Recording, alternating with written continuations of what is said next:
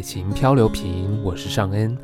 刚刚听完意林的故事，也许你觉得有一点熟悉。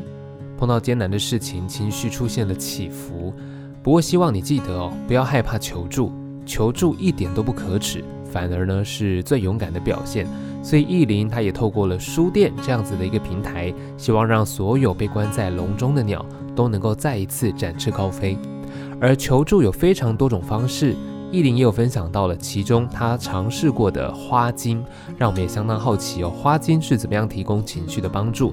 今天节目当中邀请到的是 Peaceful Avenue 学堂的创办人蔡婉玲，同时也是 Facebook 遇见巴哈花精的版主，来跟我们分享关于花精的大小事。欢迎婉玲老师，很高兴哦，也很荣幸，那谢谢你邀请我来。蔡婉玲，Peaceful Avenue 学堂创办人。脸书遇见巴哈花精版主，从事身心灵整体健康产业二十年资历，提供 Bach 巴哈花精教学与个人咨询，热衷于传递自我疗愈之道。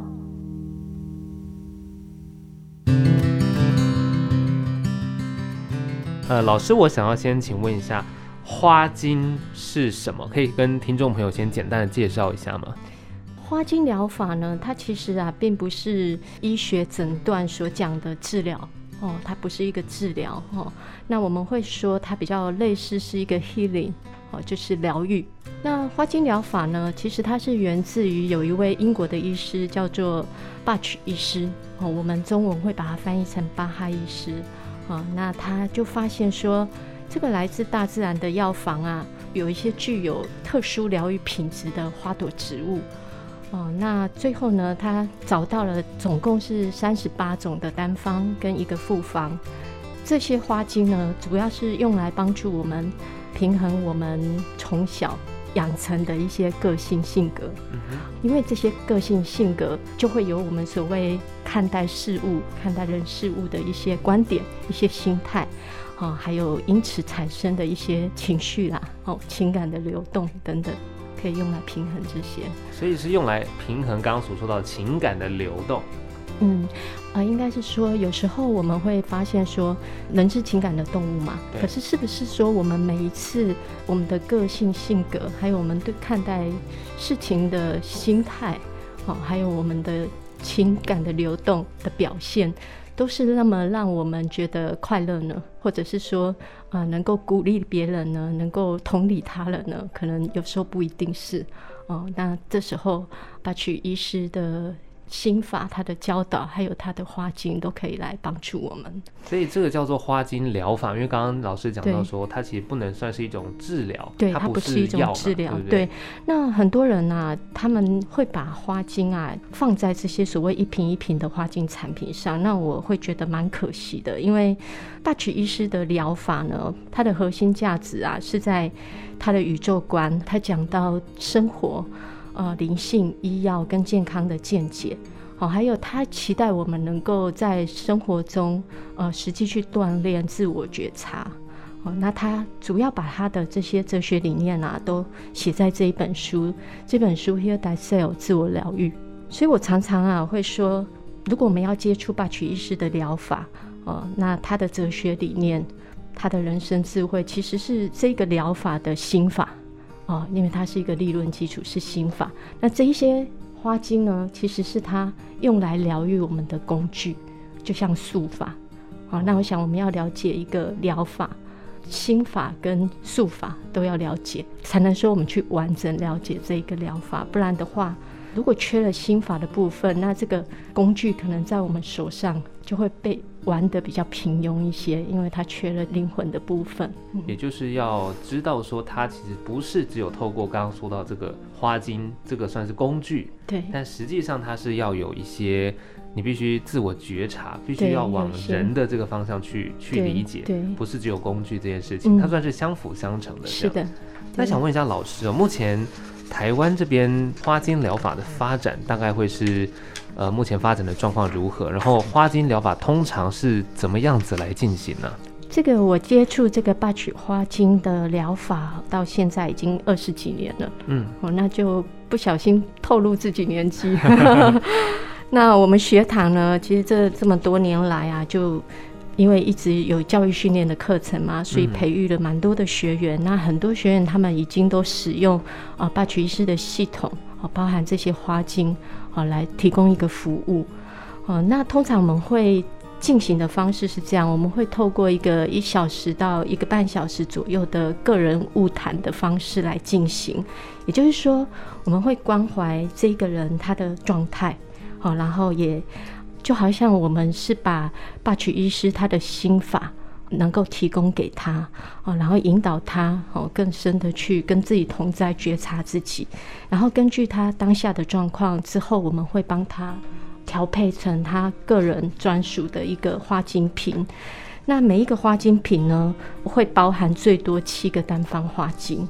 那我自己使用的方式是这样，我自己通常就是会直接饮用，哦，直接喝。嗯嗯。那另外就是泡澡的效果也相当的好。哦，泡澡。对，那我们的学员里面，因为蛮多也是中医师的背景，好，或者是他们有学到一些穴位啊。那我就会跟他们说，那你们可以敷贴在经络哦跟穴道上，那他们的反馈也都是非常好。嗯，对。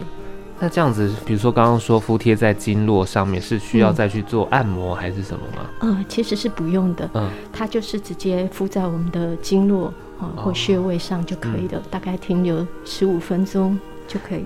我想问一下老师，就是接触花精，然后一直到现在啊，对，大概呃可以跟听众朋友分享是。哪一些朋友可能会有这样花精的需求呢？嗯、呃，我觉得可能是可以说是大多数人都会需要，嗯，啊，因为霸曲医师的心法，它其实讲的是我们跟我们自己的关系，嗯，好，我们这个人呐、啊，这个小宇宙跟这个大宇宙的关系，哈，还有我们跟他人的关系，嗯。它的术法，这些三十八个花精啊，每一款啊，其实都对应我们刚刚讲到的我们的 personality 啊，好，我们的个性性格，那我们的心态，好，state of mind，或者是我们的 emotion，好，情绪情感。好比说，呃，有些人他就是会比较个性急躁，哦，那他对人很容易显出不耐烦的那一面，哦，那或者是你看到他在做一些事情，他都很很想要快。没耐性，或者是说有一些人啊，他对于别人讲的话，他会或者别人的一个眼神，哦，他会有很多的解读，他可能就是很容易往他自己心里去，但是他不一定会去跟别人沟通哦，那他自己的心态就很容易受到影响，或者是说我们看到有些人他的个性比较优柔寡断，任何事情无论大小，他都很难当机立断。哦，他会左右摇摆不定，哦，然后他的心情也是这样很跳跃的，哦，情绪也是这样，让人家感觉阴晴不定，哦，或者是说，呃，有些人呢，他会想要他在乎的人是以他为中心的，哦，也就是说，他想要别人都用他想要的方式来回应他，用他想要的方式来过日子，所以在亲情啊、友情啊、爱情的这些关系上啊，他都会有想要掌控。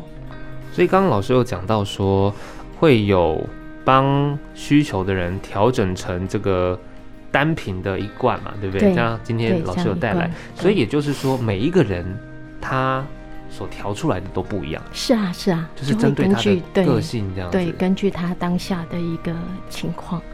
对。哦，所以刚刚也有讲到，像每个人的个性不同，他的状况不一样。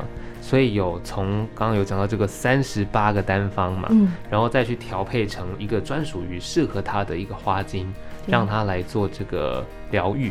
对，OK，老师，我想问一下哦，就是呃这些年来啊，有没有？经历过，比如说像刚刚，因为说是情感的流动嘛，嗯、那我们的故事呢，其实因为有这个躁郁症状况，他也有接触到这样花精的一个疗愈。嗯、想请老师分享一下，嗯、就是在这样子情绪的，也许我们说这算是情绪的一些不稳定，透过花精的疗愈，可以让它达到大概怎么样子的一个效果呢？嗯。可以，我可以分享几个个案，不过就是想先跟呃你们分享，就是说，呃，霸曲医师他本身是一个西医哦，可是他说啊，所谓西医医学诊断后的这个病症的根源，并不是我们物质身体本身哈，嗯、而是源自于呃更深层次的生命失调，哦，也可能是长久的压力长期作用的最后一个产物。他也在另外一本书中啊，《十二种花精》以及其他花精叮咛我们说，如果我们要使用他的花精来做疗愈的时候，其实我们不是去盯着一个人他的病症这个症状，我们要疗愈的是这个人的心。嗯哼，呃，所以我们不是去着眼他的病痛，而是会去考量说，哎，当他陷入这个病痛的时候，那他的想法是什么？他的人生观、他的心态是什么？哦，也就是说，这个八曲花精疗法它并不是一个医学治疗哦。八曲医师啊，他关怀的是这个人的心灵意识哦，那是关怀他为什么会陷入这个忧郁跟躁虑的这个压力跟情绪哦。那我这边就分享两个个案哦。第一个是，其实这一位是他当时来找我的时候，他已经是很忧郁了。好，那。他的神情就有点恍惚，然后也是很落寞。哦，你看得出来，他走路也很缓慢。那那个时间，他跟我说，他其实也是有找心理医师，哦，有找精神科医师。可是呢，他有些患者他不会很乖乖吃药嘛，哈，他就是属于这样，他就是抗拒那些药物，所以当然效果就不好。哦，所以他就抱着想要试试看的心理来找我。一开始因为他太低落，所以他话讲得很少。那就算开口呢，其实他你会注意到说，哎，他的讲话思路是很乱的，哦，那他也不太知道讲什么，因为已经很长一段时间，其实睡眠品质不太好了，哈。我就根据他的需要，有帮他配了花精，哈。那当然也有带他做几个练习。那第二天早上呢，我记得他就打电话给我，他就很开心，他就跟我说，他已经好几个月来，他没有睡得那么沉，哦。那后来呢，他又来做咨询嘛，哈，那我也是就是带他做一些练习之后，那他就开始比较愿意多谈谈自己，哦，他就开始觉得说他自己以前呐，哈，都是很外向，然后都让他的朋友啊、他的同事都觉得他是一个幽默的人，好外向的人，然后现在啊，他觉得自己成了这副窝囊样。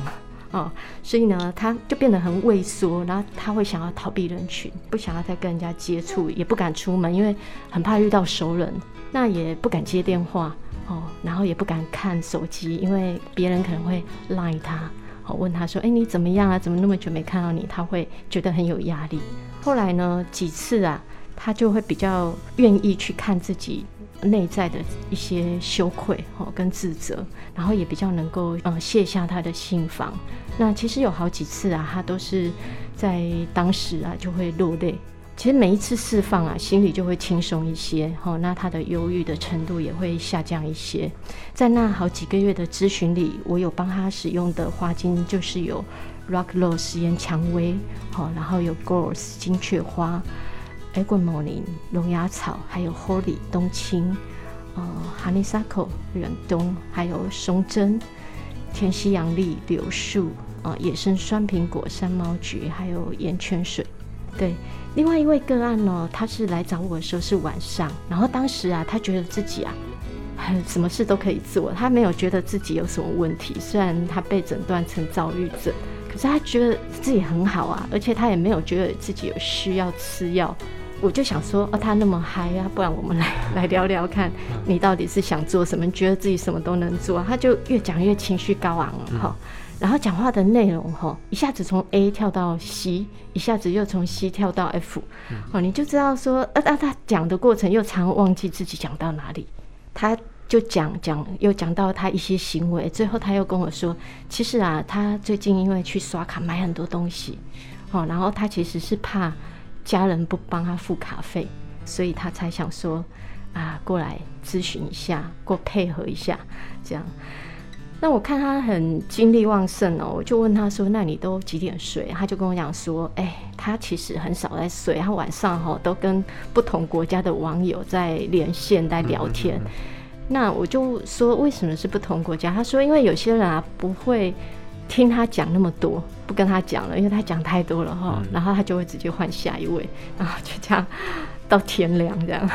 第二次来咨询了呢，好，我就明显发现说，哎、欸，他讲话速度也比较慢，好，然后讲话思路也已经比较清晰了，睡眠时间他自己说也比较长了，好，然后他对自己的一些行为也开始会有一些自己的检讨，好比说他会觉得，哎，自己过度消费啊，乱买一些用不到的东西，好，然后吃了很多的垃圾食物，其实他也不想吃，他也不是真的饿，然后又花太多时间上网等等，哦。那我在他那几次的咨询里面呢、啊，我有帮他用到的就是啊、呃、Cherry Plum 樱桃李，还有史开兰，然后还有呃龙胆、凤仙花、石楠、铁线莲，还有橄榄，还有菊苣，还有马鞭草。哦，那这两个个案呢，他们使用的时间哦、花精啊，单方有的使用比较长的时间，有的比较。没有那么长，比较短的时间，都是根据说他们当时的一个进展来做调整，嗯，但每一次呢的花精品都会是在维持在七个单方里面，嗯，所以他们每一次来，比如说呃咨询的时候，都会有不一样的这个。瓶子嘛，就是内容物会都会调整，对对对，会有一些调整。那有一些就像刚刚说的，有一些会使用比较长，嗯哈，因为这个可能是他比较主要的一个明显比较主要的一个情绪啊，嗯、对，或者是他长期以来比较常有的个性，嗯，哈，他对看待事情的一个想法，嗯、对。听老师这样分享，感觉上应该在于花精疗愈这件事情，哦、呃，对于他的心理情绪上面，可能他是一个比较波动比较大的，是让他心理情绪是可以比较稳定。嗯，感觉上是应该是往这个心理层面的方向去做一个调整，应该是这样讲。花精这件事情的话，对，其实因为呃我们。晤谈的过程哈，嗯、会大概有一到一个半小时，很长的时间嘛哈。对那当然，呃，每一个来的人，他不见得是，就像我刚刚举的那两个例子，不见得他都是可以侃侃而谈。哦、嗯，所以我们会有一些引导，对，哦，然后帮助他能够觉察自己，然后他就能够讲更多。我们就会根据他当下的状况来帮他调配。嗯，对。好，那我想请问一下老师哦，在。花间疗愈这件事情上面呢，我们可能在情绪上还没有到起伏这么大的时候，我们也可以透过这个花间疗愈来去往自己内心来探索嘛。是啊，可以啊，嗯、就像刚刚提到嘛，哈、嗯，其实一般人，你说他们虽然不一定说是已经，哦、呃，像刚刚呃聊到的那两个个案的情况这样哈。嗯但是，像我们一般人也常常会有一些自己的心情不是很好啊，嗯，哦，然后觉得自己压力也不知道怎么排解啊，对不对？嗯，哦，然后或者是说，呃，人际关系也有一些障碍啊，然后工作品质也有不是自己那么满意啊，嗯，那睡眠品质也不是很很理想啊，对，那我想这些都是有一个原因哦，就是压力嘛，嗯。哦所以，其实一般人在压力大的时候，也是可以透过花精疗愈来对自己进行一些自我觉察，去了解自己，然后让自己的心情上面可以放松一点，不要这么紧绷。对。对 OK，嗯、呃，那除了就是说这样，还有一点就是说，其实每一个人的压力哈来源都不同。那最重要也不是说我们要去排除这些呃造成你压力的工作啊或人际关系，最重要还是我们对压力的认知是什么哦，哦，还有我们能不能适时的去疏解压力。嗯嗯嗯，嗯对。我想问一下老师哦，因为接触花精，然后其实老师还有在这个呃中药厂工作过，对不对？对。哎，老师后来为什么会？因为中药厂其实是在接触花精之后，然后现在又回到花精这一个领域来来工作。对，想要了解一下老师为什么会再一次想要投入这个花精疗愈的领域呢？嗯、呃，当年我在代理商工作的时候，其实我还蛮年轻的哦。嗯、那时候想的都是要往更大、更有资源的公司去发展。嗯，好，然后想要累积更多不同的经验啊，哈。那所以我就到我其实也很喜欢的中药厂，还有有机食品贸易公司的工作去学习。那我本身其实也很感激这些工作，因为都促进了我对身心灵整体健康的观念。哦，可是就在二零一二年啊，我陪伴我失散多年的癌症末期的爸爸，他在安宁病房，我陪他住了两个多月。那我每天呢、啊、看到的都是。这些心痛啦、受苦啦、懊悔跟遗憾啊，啊，还有这些死亡真实的情节在我面前上演。那几个月过去，我发现我对工作的想法有一些改变。哦，那甚至我对我自己的生命课题，我会想要去探索。那我想大多数人都是这样子哈。我们在追求工作啦、地位啦、哈财富的过程，其实是常常拿健康去换取的哦。但是到最后的时候啊，人们走到最后一段路，好像多数人在想的都不是说，哎呀，早知道我就多接一些工作，嗯，好，或者是说。早知道我多多买几部车子，还是多买几间房子，然后或者是说我存更多钱来付医药费。大家在想的哈，都只是为什么现在才知道健康的可贵？好，为什么啊？后悔自己给自己时间太少，然后去过的地方、看过的风景太少，陪伴家人朋友的时间太少，然后也懊悔自己当初为什么要说那种话。好或者是说，哎，那句话为什么没说出口？大部分这对自己这一生的劳苦愁烦啊，哈，我觉得快乐实在太少。那我就觉得姻缘很奇妙啊，哈，就就在安宁病房那几个月，我就回来重读巴曲医师他的话语。那我看到一句话，巴曲医师说：“生命其实没有强求我们做不可思议的牺牲。”他只希望我们内心喜悦，走这一趟生命的旅程，然后也成为周围人们的祝福。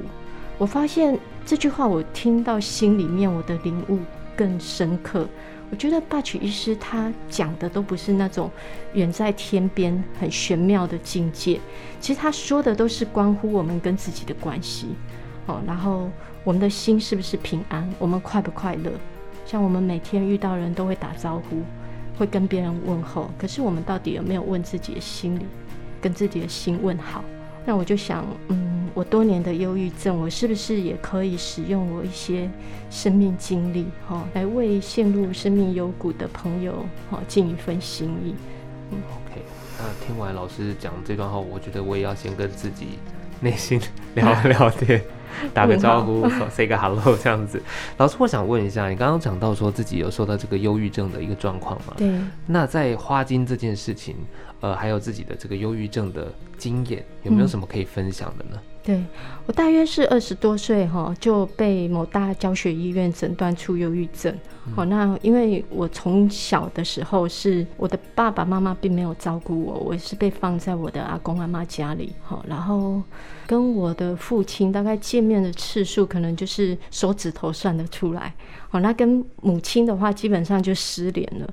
我的原生家庭里面啊，大人有很多的争吵，然后很多的言语冲撞啊，甚至会有肢体暴力，哦，就是这些混乱的场面呢，就大概所说的暴力之气的家庭哈。那当然，我想不快乐的大人是不可能有养育出快乐的小孩哈。那所以长期被忽视、冷漠的对待，我觉得我的童年跟青少年都是很忧郁的，很多害怕。然后很多彷徨，也很无助。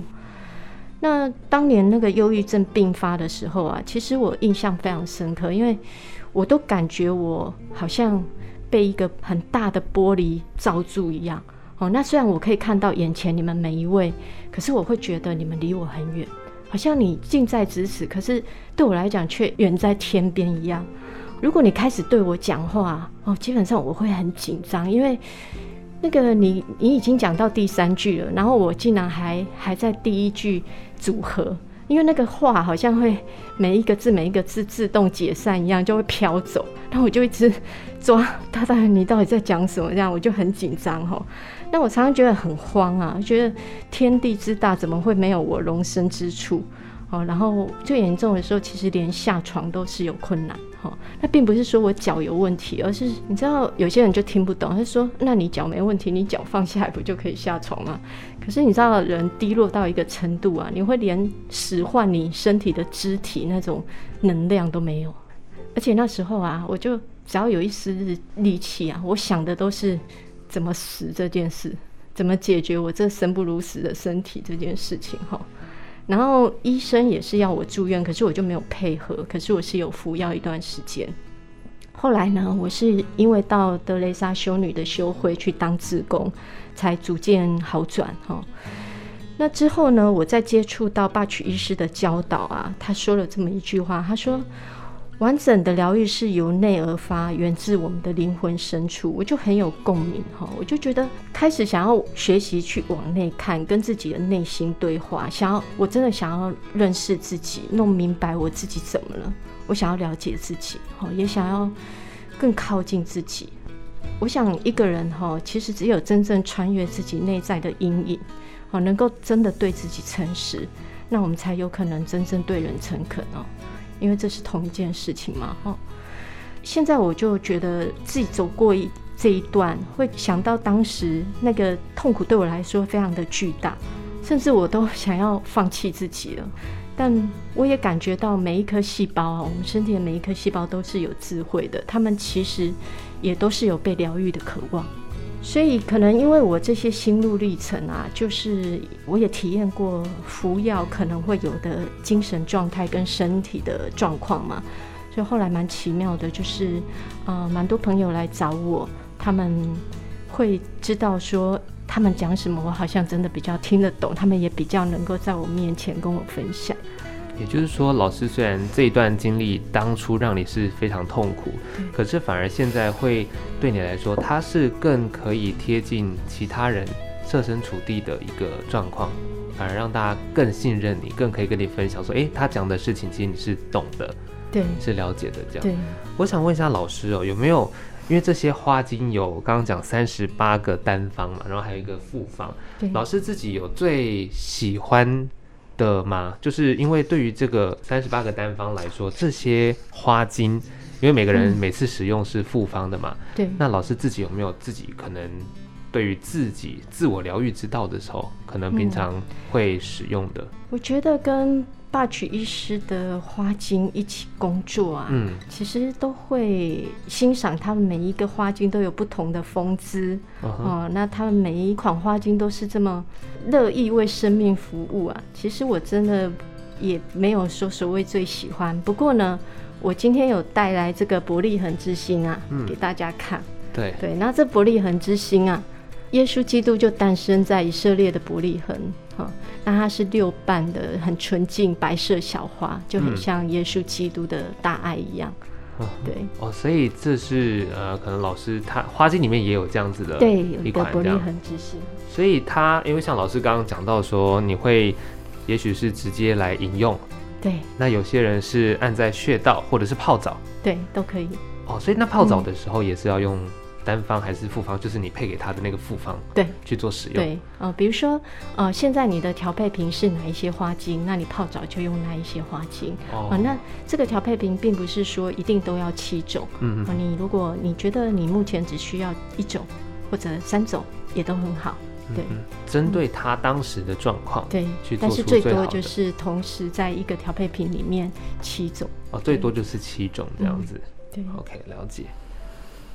但即使是说他们来上课，或者说来做个人物谈，他还是会对这个，比如说，呃，他会觉得到底为什么有效？我其实也不能说它为什么有效，因为就像，哎，那为什么这个花朵具有这样的品质？这个只有造物主知道。我我我只是根据我们的使用经验，会发现，哎，的确，这八十几年来这个疗法。呃，治愈了全球这么多的人，那我想，他的确是有他可取之处啦。这边想要请问一下老师哦，就是个案呢、啊，他们要使用这个花精，大概多久才会有效果？那可以一直持续使用吗？霸取花精它并不会有任何的依赖性哦。那到底使用多久会有效果？其实是主要是每一个人，呃，有些可能是他一时的情绪。哦，这个他会觉得比较快，哦，可是，呃，有一些是他自己的人格个性，可能跟着他二十几年了，三十几年，那这个就会需要比较久一点的时间。但通常啊，只要呃使用的花精是对的，那他有时候很快哦，当天他就会有感觉。我想问一下老师哦，就是因为针对每一个人，他有配不同的一个就是。复方的这个状况嘛，对，比如说我今天呃，假设我拿了一瓶，那我在家里使用，那我的家人也可以用吗？它会有什么样子的不妥或是状况吗？呃，通常这个你是说，如果你选其中一一瓶吗？还是说是调配？呃，比如说调配好了，那我可能像、哦、那因为调配好的就是针对你对对你的情况，嗯，那不一定适合你的家人。那当然，如果他们喝了，也不会造成什么状况，因为它毕竟就不是一个药物，嗯嗯，哦，但他但他会没有任何感觉，哦，因为那不是给他的。哦，他可能会觉得。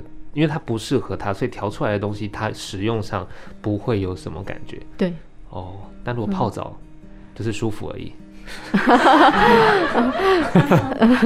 对，不用加花精，你泡澡也都会舒服。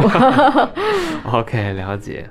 好，今天非常谢谢蔡婉玲老师来到节目当中，跟我们分享花精这么多的应用，还有这个自我疗愈的这件事情。非常谢谢老师，嗯、谢谢您，谢谢。